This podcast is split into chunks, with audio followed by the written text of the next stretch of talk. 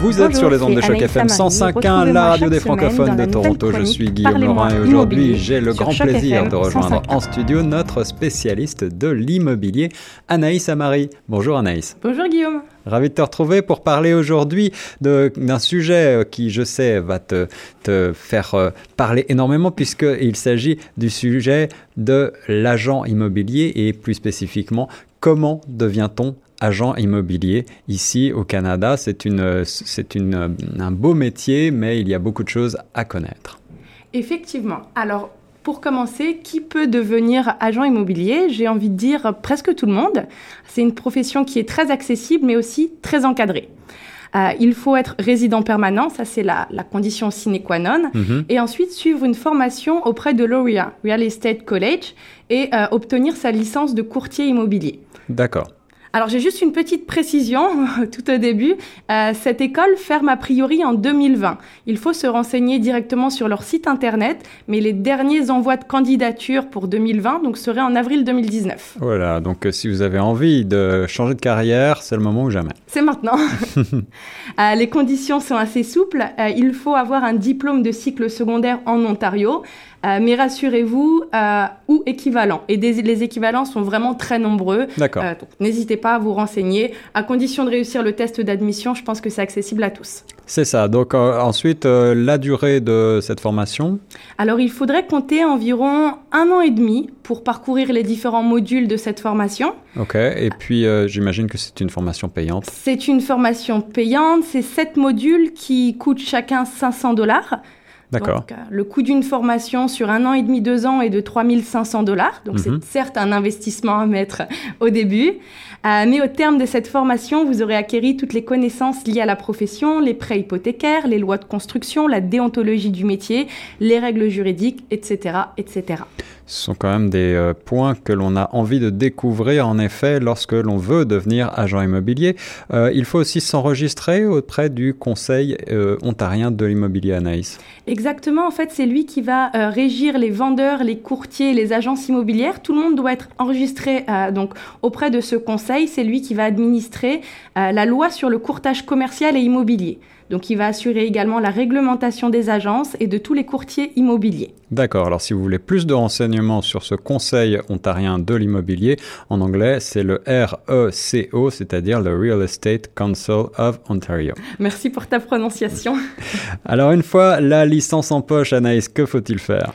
Euh, ensuite, il va falloir se rapprocher d'une agence immobilière et elles sont très nombreuses.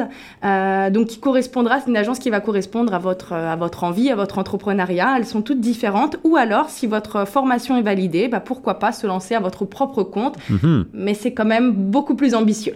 J'imagine. Alors, il s'agit, tu le disais en préambule, d'une profession très encadrée. Est-ce que tu peux nous en dire plus? Alors oui, en quelques mots, euh, pour moi, cette, cette, profession, elle est euh, régie par une, une charte. On va parler des points les plus principaux et pertinents pour moi, pour un agent immobilier. Mhm. Euh, la première des choses, c'est la transparence. L'agent immobilier il doit constamment agir en toute transparence et toute intégrité.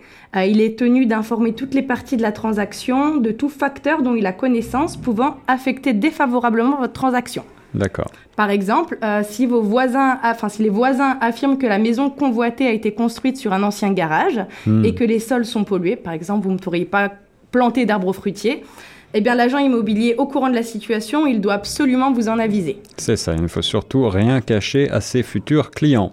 C'est la règle numéro 1.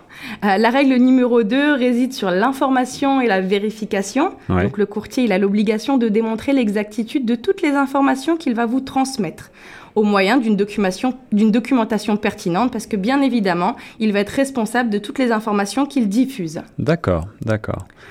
Euh, certaines choses doivent être absolument euh, divulguées sans délai et par écrit à toutes les parties impliquées dans la transaction.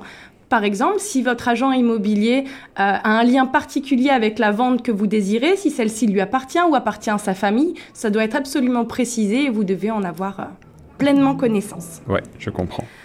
La loyauté et la représentation, donc cela va de soi. Hein. Le courtier, il est lié par une obligation de loyauté envers son client il est tenu de promouvoir ses intérêts et de protéger ses droits. D'accord, alors on va le voir plus tard, mais euh, bien sûr, l'agent immobilier, il peut travailler à l'achat comme à la vente. Hein. Exactement, s'il respecte sa règle des déontologies et que toutes euh, les informations sont, sont, notées, il n'y a pas de souci. Bien sûr, s'il représente et le vendeur et l'acquéreur, euh, il ne communiquera pas à l'acquéreur quel est le prix minimum auquel le vendeur voudrait céder son bien ou d'autres raisons personnelles. bien sûr, sinon il serait un, petit peu jugé parti. Alors, euh, il y a aussi des devoirs de conseil que tu veux nous préciser, Anaïs. Oui, c'est vrai, l'agent immobilier, il a également un devoir, le devoir de vous conseiller et de vous informer en toute objectivité. Donc il peut vous fournir les explications nécessaires à la compréhension et à l'évaluation des services qu'il procure. Euh, en pratique, il doit s'assurer que vous compreniez bien tout ce qu'il va vous tout ce qu'il va vous présenter. Et quand il vous présente un bien, il doit vous expliquer pourquoi il a choisi celui-là plutôt que celui-ci par rapport à ce que vous lui avez demandé. C'est ça. Et j'ajoute pour mon expérience personnelle que euh, les agents immobiliers euh, auxquels j'ai eu affaire ici à Toronto, eh bien, sont très professionnels et justement ont véritablement à cœur ce devoir de conseil et vont vraiment dans le détail, peut-être encore plus que ce que j'ai pu voir en Europe. Ah, je suis complètement d'accord sur, euh, sur ce point-là. Euh, et pour finir, dans les, euh, dans les obligations, en tout cas d'un agent immobilier, la dernière chose, c'est la disponibilité. L'agent immobilier, il se doit, dans la mesure du possible, d'être disponible, surtout dans les périodes de négociation. C'est une période très stressante et très importante. Donc, si jamais l'agent immobilier titulaire du contrat avec le client ne peut être là ou ne peut être disponible, il doit en référer à son supérieur ou à un autre titulaire pour s'assurer que le processus d'achat suivra bien son cours et que le client ne sera surtout pas lésé. Alors ça veut dire Anaïs que c'est un métier qui doit être très demandeur physiquement et euh, il ne faut pas trop compter ses heures, n'est-ce pas? Ah, Non, je pense que ça c'est la règle numéro un, effectivement. Euh, il faut absolument pas compter ses heures et on va passer énormément de temps euh, avec des revenus dits spéculatifs, puisqu'au début tout est spéculatif. Tant qu'on n'a pas euh, conclu une affaire, l'agent immobilier n'est pas rémunéré et il va falloir s'armer de patience pour avoir un fonds de roulement assez régulier. Je dirais même un an et demi avant de pouvoir gagner sa vie régulièrement. D'accord, tu fais bien de nous le préciser. Alors, euh, si un agent immobilier ne respectait pas ses engagements, tous ceux que vient de voir euh, et ceux définis par la loi, euh, il peut se voir retirer sa licence d'agent, n'est-ce pas? Il peut se voir retirer sa licence d'agent. Effectivement, le Conseil ontarien est assez sévère sur, sur sa charte.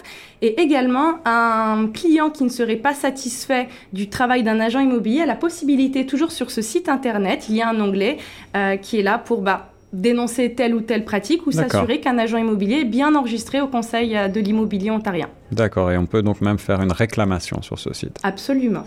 Et un agent immobilier, euh, on, l'a vu, euh, on l'a survolé déjà, il peut donc être à la fois le représentant du vendeur et de l'acheteur. Est-ce que tu peux nous expliquer comment ça fonctionne dans ces cas-là? Alors, bah, dans un tel cas, l'agent va devoir faire preuve de loyauté extrême envers chacun de ses clients. Certaines informations, comme je te l'ai dit tout à l'heure, doivent être gardées confidentielles à l'autre partie, par exemple le prix ultime que l'acquéreur est prêt à payer.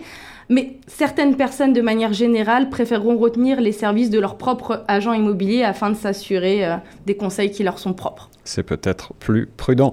Euh, merci Anaïs de nous faire découvrir ce beau métier. C'est vrai que ça donne envie peut-être d'en savoir plus et qui sait de, changer de carrière. Est-ce que tu peux nous parler euh, maintenant du quotidien, un petit peu plus prosaïquement, d'un agent immobilier à Toronto? Alors, euh, aucune journée se ressemble. La seule des choses qui est certaine, c'est que votre amplitude horaire, elle sera très importante. Euh, votre temps va être euh, divisé entre des temps de prospection, de découverte de clients, d'accompagnement en visite, organisation de journées portes ouvertes. les tâches sont vraiment très diverses et variées, mais jamais répétitives, car chaque personne est différente, chacun, chacune a un projet nouveau, et donc chaque dossier est une nouvelle découverte. Cette chronique est une réalisation originale de Madame Anaïs Amari. Les opinions exprimées dans cette chronique ne reflètent pas nécessairement l'opinion de Choc FM 105.1 et de ses représentants ou agents, mais uniquement celle de Madame Anaïs Amari. Elles ne constituent pas des avis juridiques et elles ne doivent pas être considérées comme des conseils professionnels en matière d'immobilier.